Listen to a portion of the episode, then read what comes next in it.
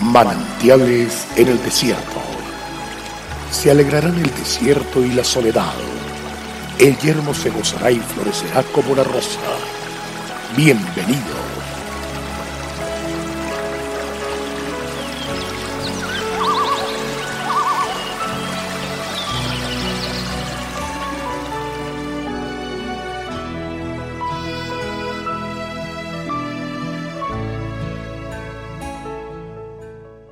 Escoge pues la vida para que vivas tú y tu descendencia. Deuteronomio 30, 19, parte C.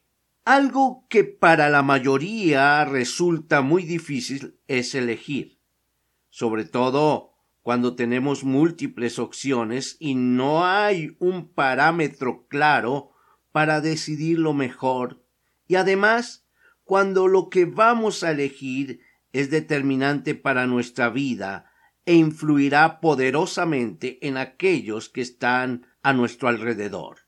Dios hizo al hombre libre y por eso la tarea de elegir le corresponde única y exclusivamente a él. Lo que sí es cierto es que Dios espera que el hombre le pida sabiduría y consejo, pues sus decisiones, quiéralo o no, son trascendentales y afectarán su presente, su futuro, el de su familia y muchas veces el del mundo entero. Dios ofrece al hombre llenarlo de sabiduría y entendimiento para escoger lo mejor, lo que a la postre le va a traer bien a él y a los suyos. Sin embargo, la autosuficiencia del hombre no le deja oír la voz de su Creador. Es importante que antes de decidir cualquier cosa nos hagamos la siguiente reflexión. ¿Esto que estoy eligiendo trae satisfacción y realización a mi vida? ¿Mi familia se siente favorecida con ello? ¿Lo que estoy eligiendo es correcto o viola los principios morales? ¿Estoy sembrando la buena semilla para así esperar los mejores frutos? Lo que voy a hacer está de acuerdo con la voluntad de Dios? La palabra de Dios nos muestra caminos de bendición, los cuales siempre irán acompañados de gozo. Elijamos con la ayuda de Dios y no neciamente. La palabra de Dios nos enseña.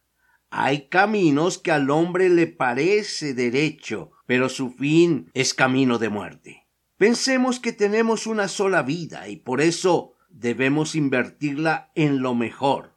Cuando elegimos a Dios para que sea el centro de nuestra vida y nos dirija, hacemos la más grande y única decisión. La vida sin Él no tiene sentido. Todo lo que elijas sin tenerla en cuenta jamás tendrá un buen fin.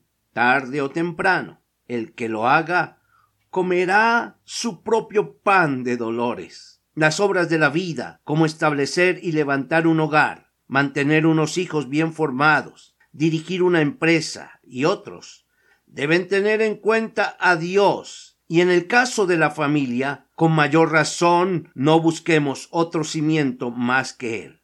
Sin Dios, todo será de escasa importancia. Haga que Él sea la máxima prioridad en su vida y permita que le guíe cada día le aseguro que usted vivirá muy feliz por esta elección. Manantiales en el desierto, agua de vida para tu ser. Dios te bendiga.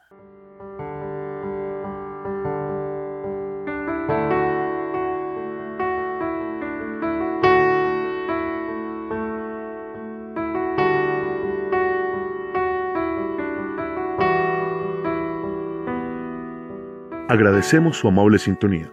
Esperamos que este espacio se constituya de bendición para su vida y le invitamos a compartirlo con otras personas. Visita nuestra página web www.cfeprimavera.org. Mañana el pastor Daniel Machuca estará de nuevo con un mensaje de aliento en este espacio Manantiales en el Desierto.